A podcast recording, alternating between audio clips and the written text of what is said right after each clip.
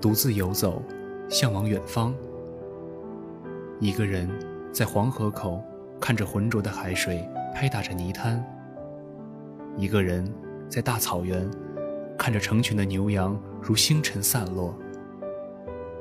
一个人在绿皮车上看着月光下寂静的山岭。只有踏上这块广袤粗犷、原始纯粹的土地，你才能听到隶属于自我的真正声音。这里是 Bob Radio。欢迎大家走进，带着自己去旅行。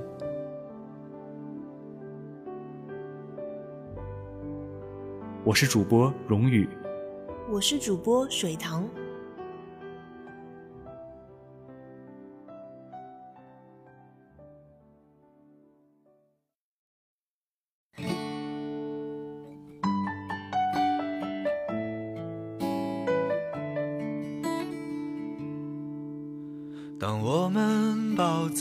起的时候，我知道这样或许是不对的，因为我是个自由自在的男人，所以我不是你最好的选择。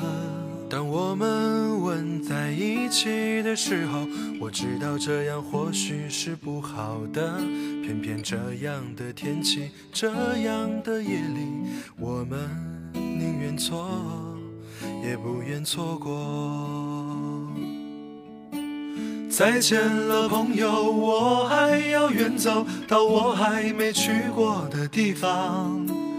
天地那么大，世界那么辽阔，再次相遇也不是没有可能的。再见了，朋友，我还要远走到你还没去过的角落。是你难以抗拒，还是我想太多？我说今晚月光那么美，你说是的。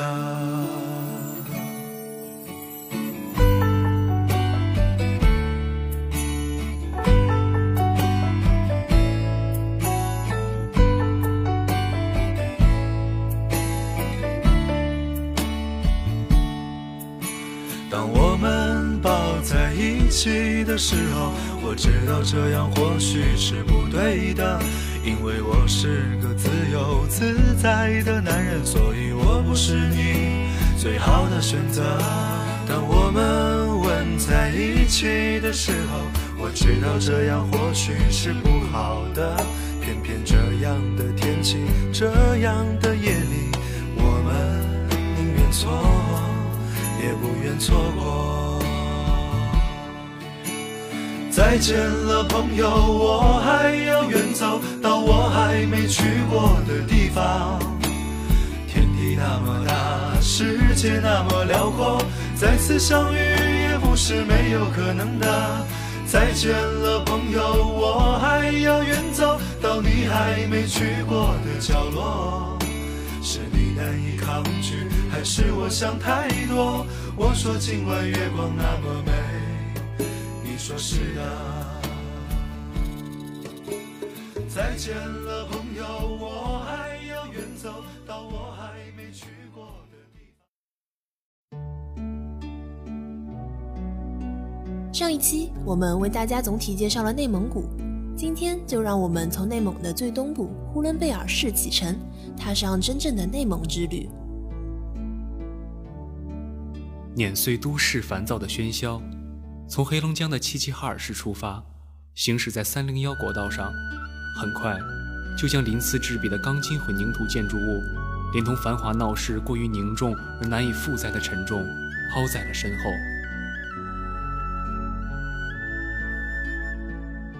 呼伦贝尔位于我国的东北部，东临黑龙江，所以除了草原上的牧民说蒙语，大部分人都是说东北话。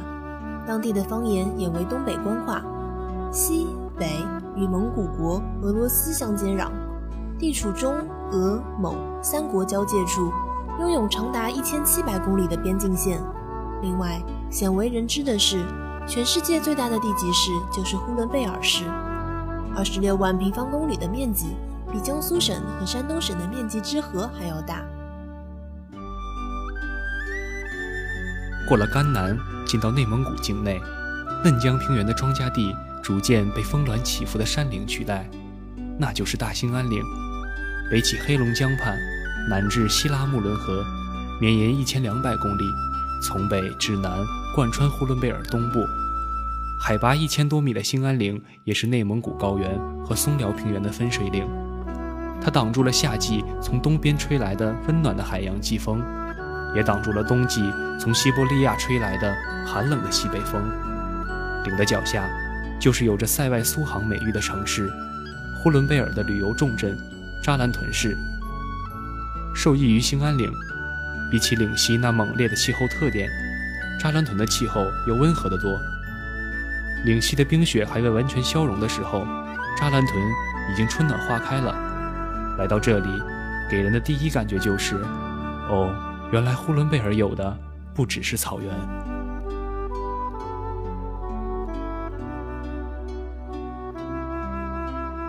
穿越茫茫原始森林，走进扎兰屯。每年五月，也是呼伦贝尔杜鹃节在扎兰屯开幕的时节。北国的春天来得迟，但因杜鹃花漫山遍野的开放，却在五月奏响了最嘹亮的春之歌。山野、沟谷、群山叠翠，林海如潮的兴安岭上，漫山遍野的杜鹃花傲然怒放，争奇斗艳。尚未消融的皑皑白雪，映着火红的杜鹃花。绘就难得一见的人间盛景。这里是花的海洋，花的盛典。回看桃李都无色，应得芙蓉不是花。杜鹃花漫山遍野，烂漫的山花枝枝缀锦，朵朵流霞，姿似于绵延的山川，高大的森林里，开得洒脱，活得自在。岭南的扎兰屯，如同北国江南。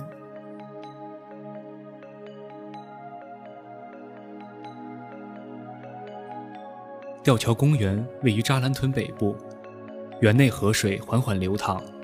扎兰屯作为修建中东铁路时沙俄工程师疗养的地方，这公园自然也是一九零五年沙俄铁路局修建的。园内有一座长四十七点九米、宽四点一米的吊桥，公园因此桥而得名。吊桥一直保存至今，成为扎兰屯市的历史地标。吊桥东侧。有一座纪念1945年在解放扎兰屯的战斗中牺牲的五位苏联红军官兵的纪念碑。公园西侧的花卉展区最值得爱花之人驻足观赏。在吊桥边林下小歇，映入眼帘的是叶剑英元帅于1962年8月游扎兰屯时写下的《扎兰屯》一诗的手书题刻：“雅鲁河畔扎兰屯，几排清流拥水村。”铁索悬空新铺集，吊桥桥上一长征。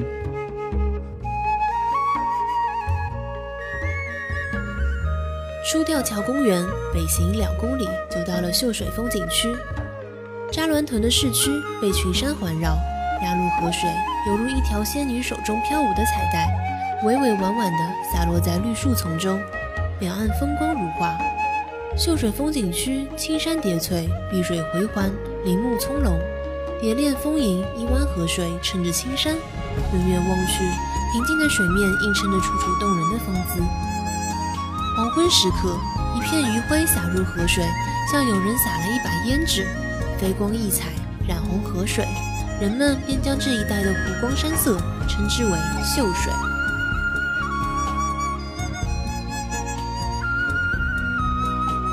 返回市里。从三零幺国道继续出发，就要翻越兴安岭了。上岭之前，一定要在岭下的小农家饭庄里吃一顿正宗的小鸡炖蘑菇，喝上一杯刚做好的蓝莓汁。出了兴安岭，可就没有这样的美食了。现在的出行者为了节省时间，也为了安全，都会选择走绥满高速。毕竟相比于盘山路，隧道是更好的选择。但是，想要一睹林海茫茫云雾间的巍峨大兴安，还是要体验一次岭上的三零幺国道的。峰峦起伏，一片绿意葱葱，生机勃勃。汽车在路上颠簸，一会儿上坡，一会儿下坡，急转弯、S 弯随处可见。路边的松树翠绿挺拔，给人一种生机盎然的气势。望不到边的大山，看不尽的林海。浩瀚的大兴安岭绿色林区生长着上千种野生花草植物。每年七月至八月，兴安岭到处盛开金莲花、野玫瑰花、蒲公英花等野生花，这时是采集大兴安岭百花蜂蜜的最佳时期。戴着防护纱帽的养蜂人，在漫天飞舞的蜜蜂群中，收集蜂箱里已经成熟的蜂蜡。他用力将蜂巢上的蜜蜂抖落，成群的蜜蜂迅速飞走了。看着填满蜂蜜的蜂巢，蜜蜂人脸上洋溢出无比幸福的笑容。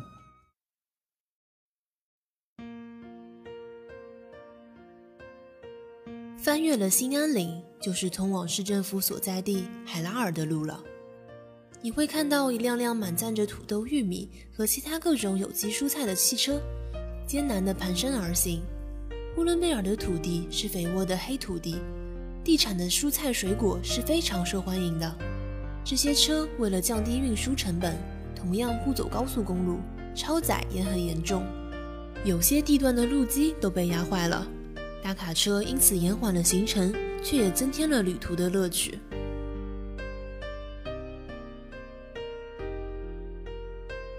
在行车百余公里，山岭逶迤，逐渐被草原取代了。连绵起伏的青山在草原的尽头若隐若现，似一缕缕若有若无的沙幕遮掩着。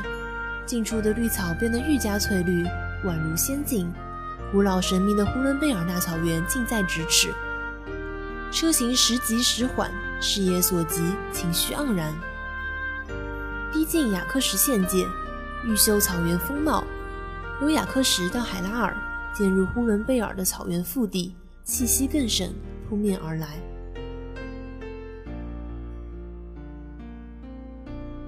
沿路草木丰峦，连绵伸展，又碧空如洗，浮云若盖，天与地浑然一体。停车吧。你一定急切地想投入大自然，欢呼着与其接触交融。错落有致、银白色的蒙古包愈加醒目。一群群的牛儿、羊儿、马儿，或悠闲游荡，或撒欢奔腾，或低头觅食，或仰天长思，真是宛如画中一般。绿色的净土，无尽的诱惑。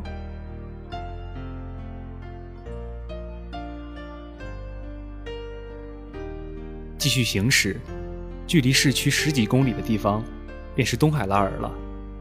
水泥厂、电厂还有其他的工厂就建在这里。车来车往，人来人去。走过山重水复的流年，回想起十几年前的数九寒冬。电厂的冷却塔在灰蒙蒙的城市边缘冒着蒸汽，旁边就是厂区的家属楼，红砖略显斑驳的五层六层的一梯两户居民楼。家里的双层钢窗结下了冰花，窗台上摆放着君子兰，暖气很热，一家人围坐在桌子前吃着猪肉炖粉条。时过境迁，厂子已经随着时代的发展越来越现代化，工人们也都搬到了城里，以厂为依托的家属楼区也逐渐的没落，留下来的那老一辈的工人都是对这个地方极其留恋的。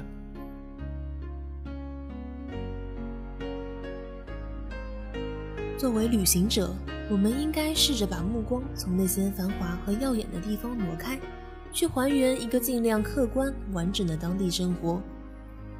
每到一地，抽出一些时间去到当地的小巷子或者老城区转转，寻找一下这个城市最原本的轮廓，和当地的老居民聊聊天，听听他们讲述他们记忆中这个地方最纯粹的样子。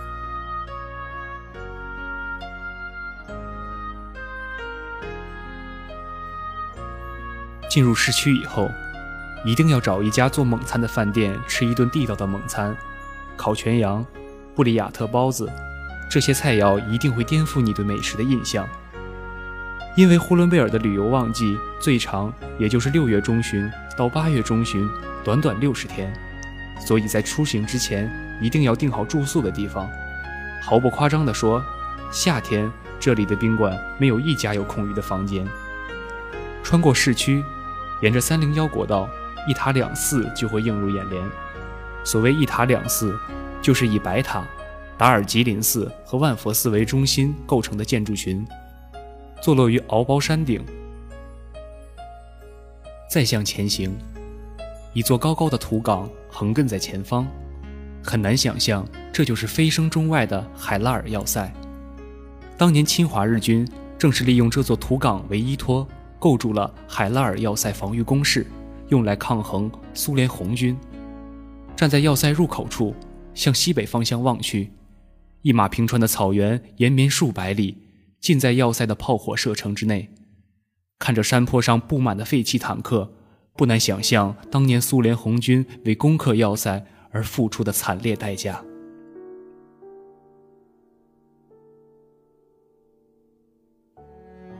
大草原真正的来了，柏油路在阳光下发出幽幽的光。路两旁碧绿的草甸，飞快地闪向车后。远处的山脉手挽着手，站在草原腹地，连绵起伏，好像穿行在薄雾里的驼峰。蓝天一直扑向远方，在渺远的地平线那里，与草地相衔。碧绿的草原不可阻挡地扑面而来，碧蓝的天宇下，牛羊悠然散步，心在一瞬间戛然而止。目光的触角像一根藤，漫溢至心灵。在眼前这绿茫茫的世界里，远远近近，高高低低，浓淡不一的绿，就这样坦坦荡荡地铺在大地上，不知该向哪里行走，又不知能在哪里停留。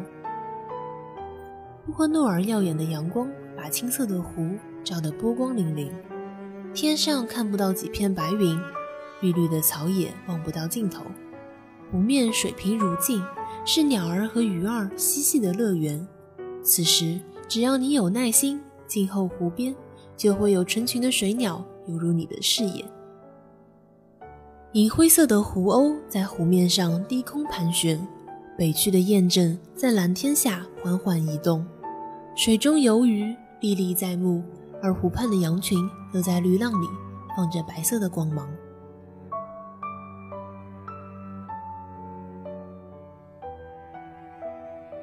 绕道而行，我们要去往俄罗斯乡市尾村了。这是一个以俄罗斯族居多的自然村落，村子内的建筑也都是用原木搭建而成的俄式木克楞木屋。生活在这里的人们仍旧保持着俄罗斯人的生活习惯，俄式饮食，面包、牛奶、啤酒、香肠、果酱是这里每餐必备的。偶尔还会看到拉着手风琴能歌善舞的人们。有趣的是，黄头发、蓝眼睛、高鼻梁的村民们嘴里说的是一口地道的中国东北方言。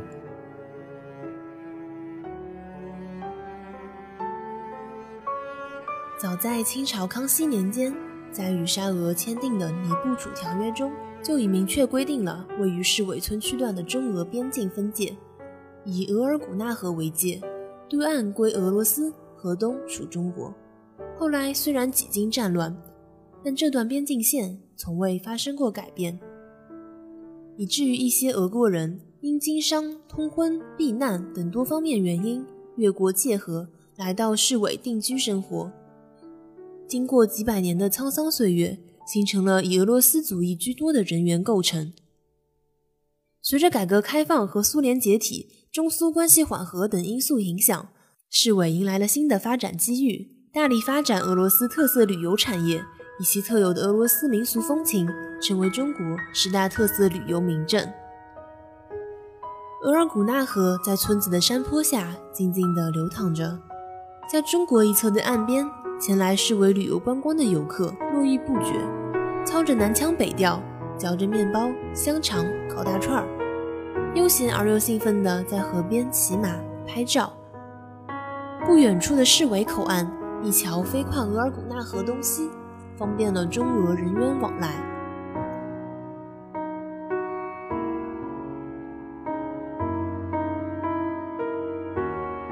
还有不到两百公里，就要到呼伦贝尔之旅的最后一站满洲里市了。刚进入这座城市时，你会以为自己来到了俄罗斯境内。满洲里市的城市建筑就是俄罗斯风格，除了汉族、蒙古族。俄罗斯族的中国人外，这里也居住着数量众多的俄罗斯人。满洲里的十字路口看不见红绿灯，大白天闹市区的汽车也不多，在这里租一辆自行车骑行是再合适不过的选择。这样一座拥有百年历史的口岸城市，是镶嵌于呼伦贝尔草原的一颗明珠，集草原风光、蒙古风情、异国情调于一身，东西文化交融，素有“东亚之窗”美誉的干净漂亮的小城。城市的入口有满洲里标志性景区套娃广场，一座三十米高的大套娃格外引人注目。它外部彩绘分为三面，由汉族、蒙族、俄罗斯族少女的形象组成。大套娃外围又分布着八个小套娃和三十几个色彩缤纷的彩蛋。如果到了晚上，千盏彩灯交替辉映，音乐伴着喷泉翩翩起舞，一眼望去，弯弯的月。蔚蓝的天，几株杨柳，淡淡的影子在三三两两的游人身上摇曳跳荡。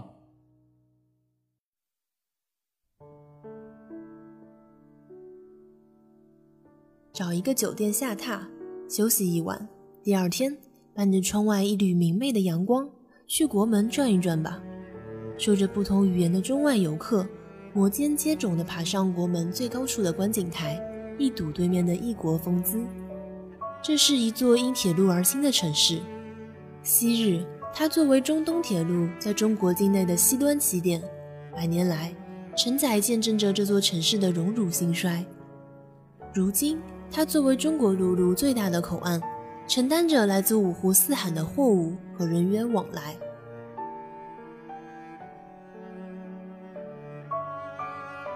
正所谓眼见为实。你们是否有身未动，心已远的感觉呢？那就带上心爱的人，即可出发吧。